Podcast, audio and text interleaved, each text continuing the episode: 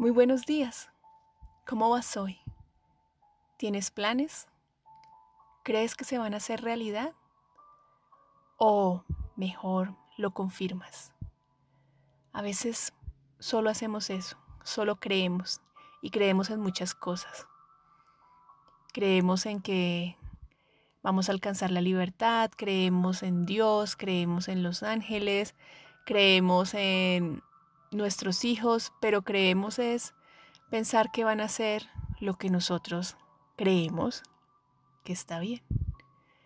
Y si hoy el ejercicio es confirmar, sí, confirmar esas creencias para que no se queden solo en eso, en creencias. Porque una creencia es algo que, que yo no sé si pueda pasar o no pueda pasar como a veces cuando nos preguntan por la mañana, ¿será que va a llover? Pues yo creo que sí. ¿Y si confirmamos? ¿Y si estamos dispuestos a ver los resultados? Incluso confirmamos para los que creen en Dios, confirmamos esa presencia. Y tú lo puedes hacer de la manera que te quede más fácil confirmar que puedes abrir los ojos, confirmar, no sé, como tú lo, lo sientas mejor.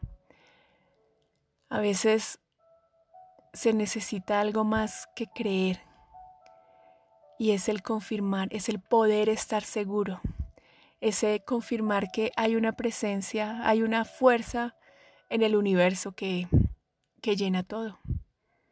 Y si salimos del, del solo creer que existe y vamos más allá, o del solo creer que yo puedo hacer algo y lo confirmamos y lo hacemos.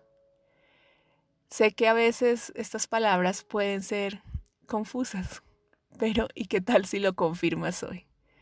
Confirmas esa presencia de el Dios en que crees, o los ángeles, o los santos, o el universo, y puedes validar que existe.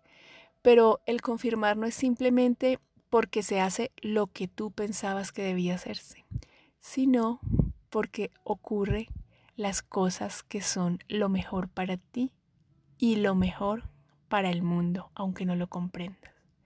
Entonces, ¿te animas a ese ejercicio hoy? ¿Qué pasaría en mi vida si solo por hoy dejo de creer y comienzo a confirmar esas creencias que un día tenía. Un abrazo, Andrea González.